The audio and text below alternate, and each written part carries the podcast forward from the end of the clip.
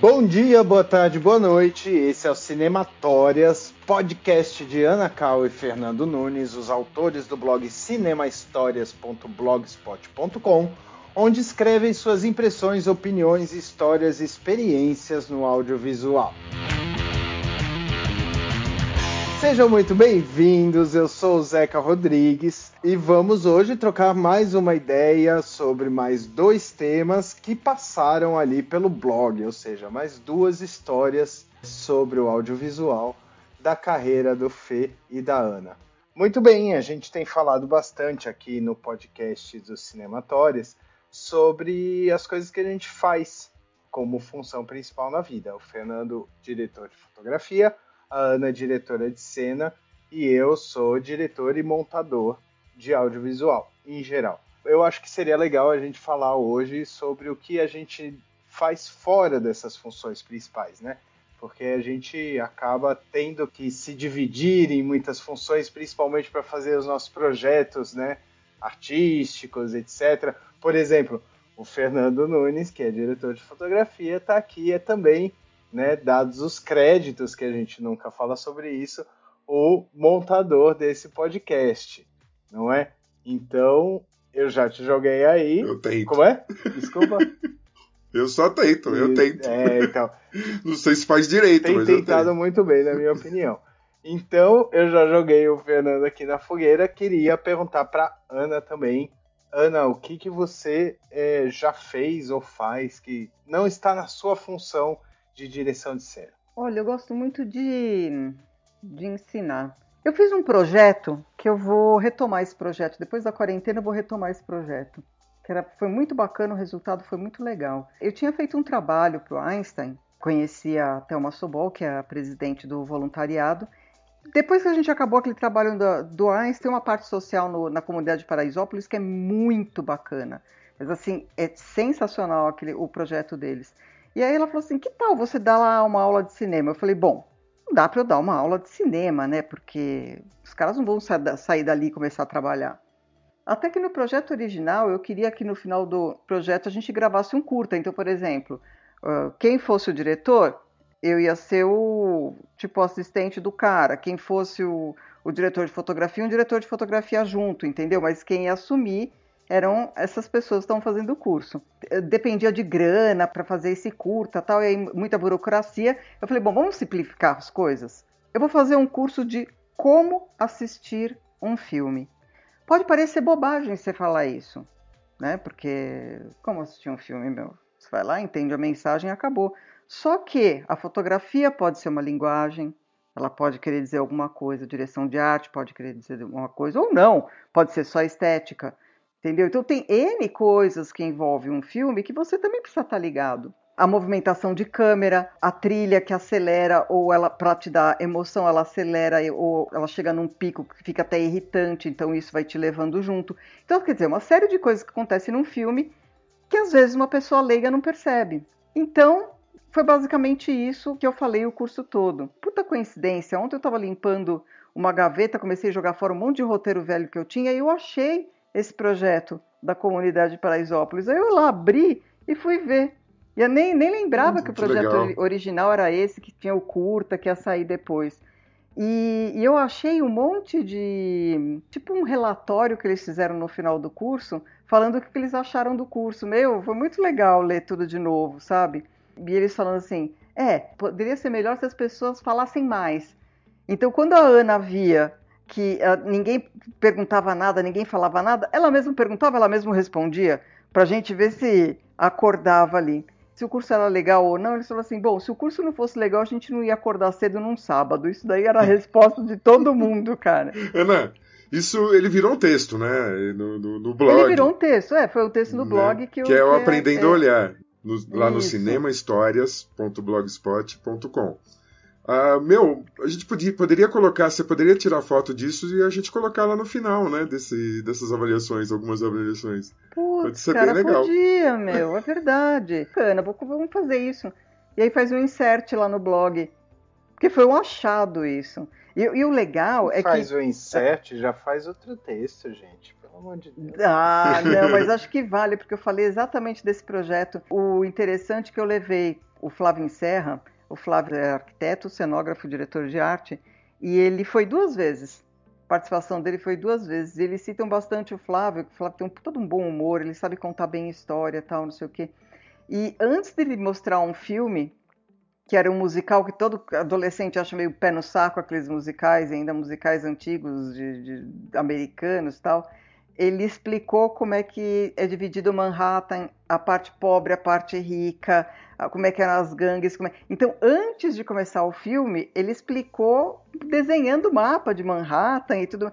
Isso foi do, do, do meio do curso? É, foi no meio do curso. Sim. Ele foi falar sobre. Mas como, como é que foi a, o impacto, assim? Porque era um público leigo, não era isso? Era, um era completamente, completamente. Ah. Então, o primeiro filme que eu coloquei é um filme que a gente vê em faculdade, sabe? É um filme que só Koyane Skatz, eu não sei se todo mundo conhece, mas é um filme, para leigo, é um pé no saco assistir. Foi o primeiro filme que eu já mandei para os caras. E tinha um cara, isso eu não lembrava. Eu vi quando o meu relatório, que eu li meu relatório hoje, e aí eu vi que só tinha um cara que estava super interessado, que ele ficava sentado, sabe quando fica sentado com, a, com o corpo para frente? E o resto lá meio largadão na cadeira, meio assim, tipo, que cachaça é essa?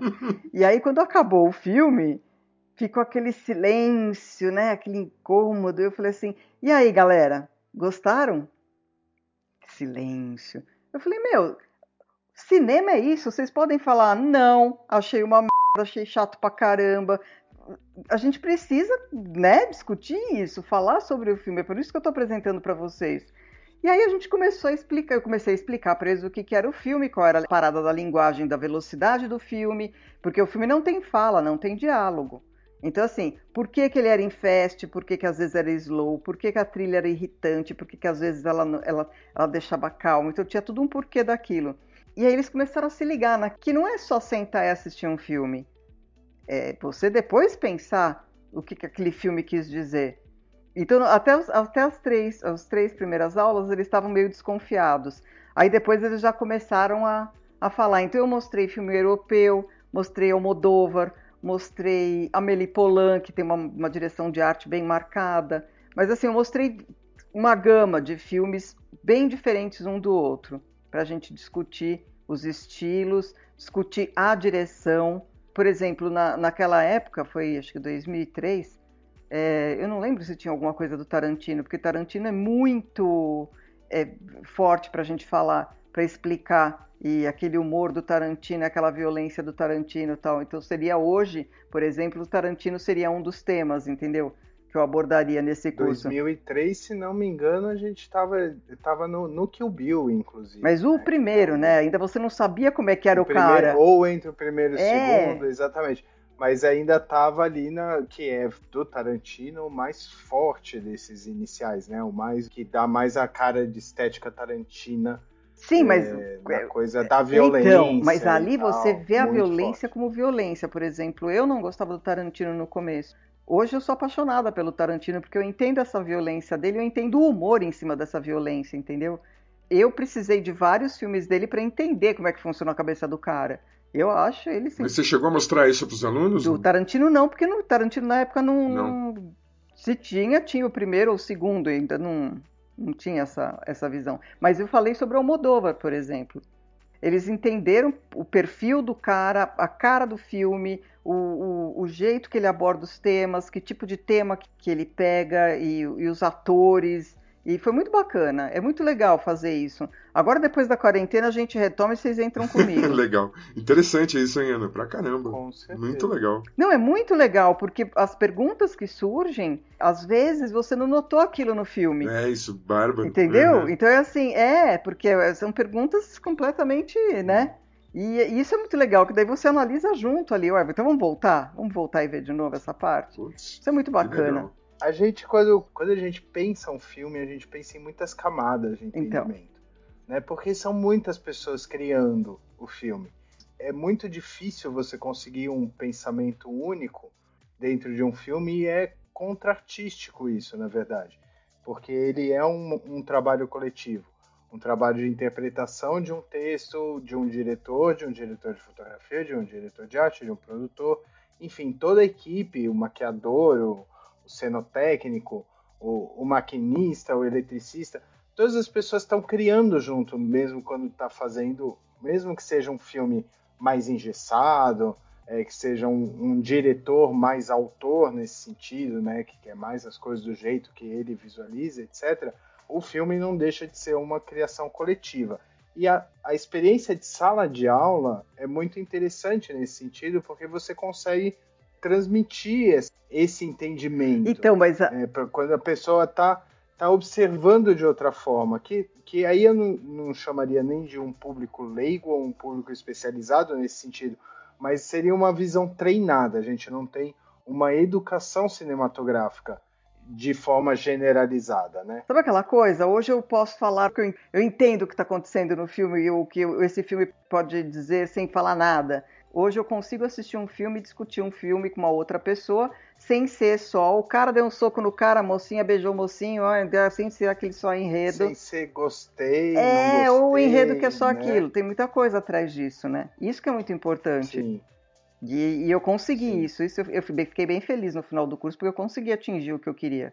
Diferente do curso que o Fê, por exemplo, deu na, na FAP, que era um cenógrafo, era o Fernando e eu. Eu quase não, não compareci no, no, nos cursos porque eu tinha eu filmava tanto, eu ficava vegetando tanto que eu mais faltava do que ia. O e o Fabinho, o Fábio Facina pegaram do começo ao fim. E esse curso eram para pessoas da faculdade da FAP, era um curso livre que não necessariamente eram da pessoas FAP, é. de cinema. Não, não, e não só da FAP. Era arquiteto. E não né? só da FAP, que era um curso aberto, era um curso livre. Né? Então. Sim, mas lá tinha estudantes de arquitetura. Não, arquitetura é o que mais de- tinha, porque eles, eles procuravam um curso, na verdade, por causa do Fábio Facina, que, que era cenógrafo. É, né? Então eles, era muito arquiteto que tinha lá no curso.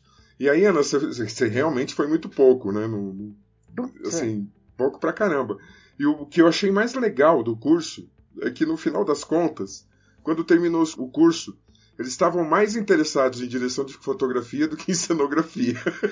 Foi muito legal. Foi bem Como é que bacana. aconteceu essa transição? Não, acho que o fato dos caras não entenderem, saberem direito o que era a direção de fotografia, acabou gerando mais curiosidade neles na fotografia do que na cenografia. porque a cenografia era mais fácil, né? Da É. chegar na arquitetura. É, e porque era um curso muito.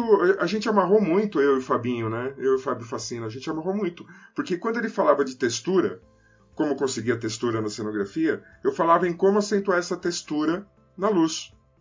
né? Aí ele falava de cor, eu falava em temperatura de cor. Então isso acho que acabou gerando uma curiosidade tão grande no- nos alunos que eles acabaram gostando mais da direção de fotografia no final das contas do que de cenografia. E não foi só esse, né? Esse foi na FAP. Então, Depois eu até- acabei falando. Teve um- uma coisa engraçada que aconteceu nesse curso.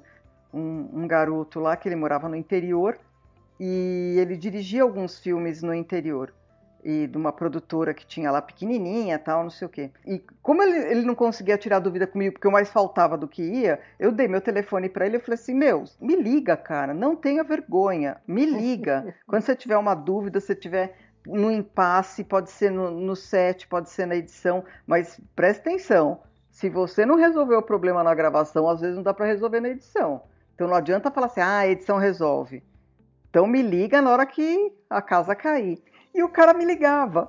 que legal. Ele me ligava, ele, ele me ligou umas três vezes. Era assim, eram umas coisas tão bobinhas que dava para resolver, só que o cara entrava em pânico e ele não conseguia ver que a, a, a solução estava tão óbvia na frente dele, sabe? E aí eu dei uma assessoria para ele nesse ponto. Quer dizer, isso foi bacana, né? Não deixei de ficar tão ausente.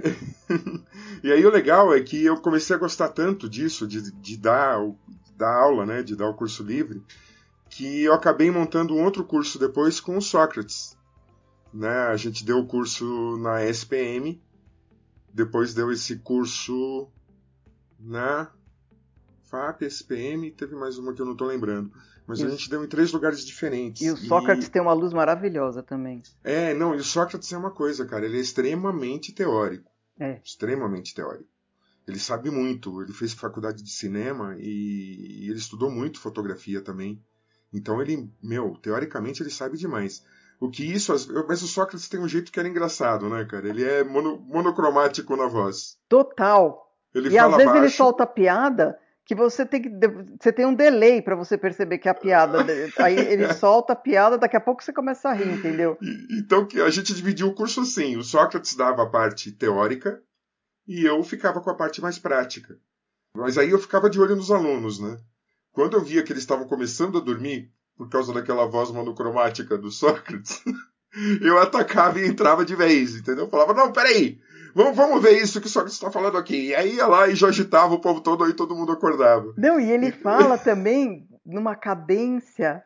É, então, essa cadência que fazia os alunos dormirem. É, então... é. Ai, que saudade de Sócrates. E aí a gente casou muito por causa disso, porque eu agitava o povo mesmo, entendeu? Eu Não, e legal os dois diretores de fotografia dando o curso, né? Sim, temperatura de cor, por exemplo, eu levava eles para a janela, ia dentro do banheiro, Olha tinha uma luz mais verde, ia bagunçava tudo lá. Tive outras experiências, né? Fora isso. Teve uma que a gente foi dar um curso para pessoas com deficiência mental. Opa! Foi, é, foi muito legal, foi muito bacana. Pô, Fernando, escreve bacana um texto demais. desse pro blog. É, boa ideia. Puta assunto. é, mas conta aí, vai, dá um spoiler. Não, foi, foi legal. É, assim, eles eram leves, né? Não eram tão pesados. Mas tinha alguns, por exemplo, que para puxar os caras, meu, a gente tinha que fazer malabarismo. E tava, tinha o Edu, que era o diretor, tinha eu, tinha um cenógrafo. E eles rodaram um texto que eles fizeram, um roteiro que eles fizeram. E foi muito bacana. Foi, olha, deu, eu aprendi com eles também. Aliás, a gente aprende com tudo, né? É, sempre, né? Isso, isso foi bem bacana. Nossa, bem bacana mesmo. A gente aprende com tudo, mas eu só queria é, puxar uma expressão que foi dita aqui, assim, de forma solta, que tudo se resolve na edição. Quantas aqui. vezes? eu, eu, como montador, eu quero protestar contra essa frase, em primeiro lugar, não é? E queria saber, é assim mesmo? Tudo resolve na edição? Isso é um bordão bastante usado dentro do audiovisual. Isso se, tudo se resolve na edição, Ana? Olha, a edição melhora aquilo que poderia ser uma tragédia. Mas se você fez no, no, no, no, set, não tem como, cara, não tem como. E eu via até às vezes empacava em alguma situação, sempre tinha alguém que brincava na, na, no set, ah, deixa que a edição resolve. O cliente fala isso também, fala, ah, ah, a gente tem que resolver aqui. A edição pode resolver outra coisa, mas abacaxi, meu, não resolve não. Já vi muita gente bailar por causa disso. Deixa que na, na ilha resolve, porque daí você empurra o problema pro cara, né, meu? E Sim, o cara fica com aquela batata quente, e aí? É, conta aí o seu lado. É complicado. Então, conta aí o seu lado. O meu lado é curioso nesse sentido, porque eu sou um diretor montador, né? Então eu, te, eu passo pelos dois problemas. Assim, o problema que é quando vem um material que você realmente olha e fala assim, caramba, como que você vai salvar isso, né? E em alguns momentos, né, chega pro, pro diretor e fala, olha, tá falta coisa aqui, não tem o que fazer mesmo, né? Tá faltando plano. Usa muito isso, tá faltando plano. Ah, mas fecha aí, é, dá um a... zoom eletrônico. É, nossa, sempre rola muito. Olha, vai perder qualidade, não é assim. Aí tem bastante também aquela do, olha, eu resolvo metendo a mão, entendeu? Isso aqui dá para salvar, porque você sente também quando dá para salvar né? Quando tem material útil ali ou não. E ao mesmo tempo eu também sou, como diretor, às vezes eu solto essa no set e eu viro piada, né? Porque eu falo, não, isso resolve na edição, só que eu vou, sou que vou editar. Né? né? Então, e aí já, já aconteceu da, da, da, da equipe falar, não, depois ele resolve na edição. Eu falo, não, peraí, não é bem é. assim também. Eu tenho. Eu sei. Como eu vou montar, eu sei então, o que então, resolve na edição. Eu, eu né? tenho é uma noia que assim, o, a, a, o meu raciocínio é visual. Então eu enxergo o filme editado. Claro que não necessariamente depois da montagem, porque o montador sempre dá uma, a mão dele e, e muda às vezes aquilo que eu planejei, mas eu sempre tô ligadinha no que vem antes, no que vem depois, que é para não, não deixar nenhum buraco, né? E às vezes, por exemplo, o cliente começa a inventar uma coisa na hora e, e ele começa e aquilo começa a me atrapalhar aquela edição que está ali na cabeça. Eu fico não, peraí, peraí, peraí, peraí. Deixa primeiro resolver aqui o negócio que dá para editar. A gente pode até fazer uma versão, essa versão, e depois esse monta, mas deixa fazer o meu e garantir. Porque é jogar na, no colo do montador, meu. É, então, tem. Não sei se vocês lembram quando o Telecine também. Os telecines eram bem ruins. Hum. Aí surgiu o Telecine bom. Né? Começaram a surgir telecines. Mas eu acho que eu só geração. peguei o Telecine bom. É, então, eu cheguei a pegar um, pe... um pouquinho do ruim. E aí tinha aquela, aquela célebre frase. Você filma de qualquer jeito que o Telecine também salva. Ah. A gente corrige no Telecine. Só que, cara, não era bem assim, né? Não era bem assim. Mas tem coisas que nada salvam. O roteiro ruim, por exemplo. né?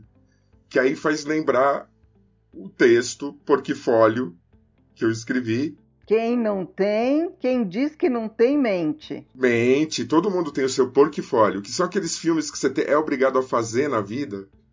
Assim, ou porque você é fixo de uma produtora, ou você é freelancer, você tem a opção até de recusar fazer esse trabalho, mas você tá precisando de grana, você faz, não não tem jeito. E você sabe. É, não diria que você tem a possibilidade de recusar É. no caso do Não freelancer. Não, até- não, teve uma época que até tinha. A gente hoje cheguei a recusar um monte de trabalho. Que, porque podia na época, né? Então, recusava. E esse termo surgiu lá na Globotech, porque, por coincidência, o Sócrates fez um comercial com roteiro muito ruim. Um comercial de cemitério, que o roteiro era horrível. E na sequência eu fiz um outro péssimo também, cara. Aí, se vocês têm curiosidade, né, é só entrar no blog e ler o texto. E acontece uma coisa engraçada às vezes também, porque eu escrevo um texto e mando para Ana. Isso já aconteceu duas vezes. Eu escrevo o texto e mando para Ana. Aí ela escreve outro texto. né?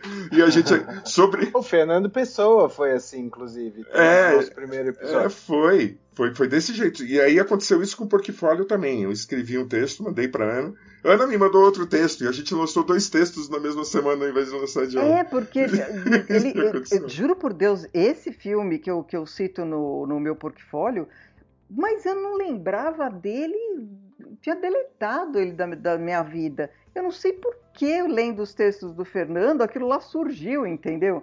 E foi um abacaxi de eu ter que rezar, cara, entrar no banheiro, rezar, rezar para o Arcanjo Miguel me ajudar a sair daquela encrenca e ter um filme para mostrar, porque eu não via solução naquele filme. Então, Era- tá lá no blog, é só entrar e ler. É, agora também tem aquele, aquele portfólio que, puta, esse é fogo.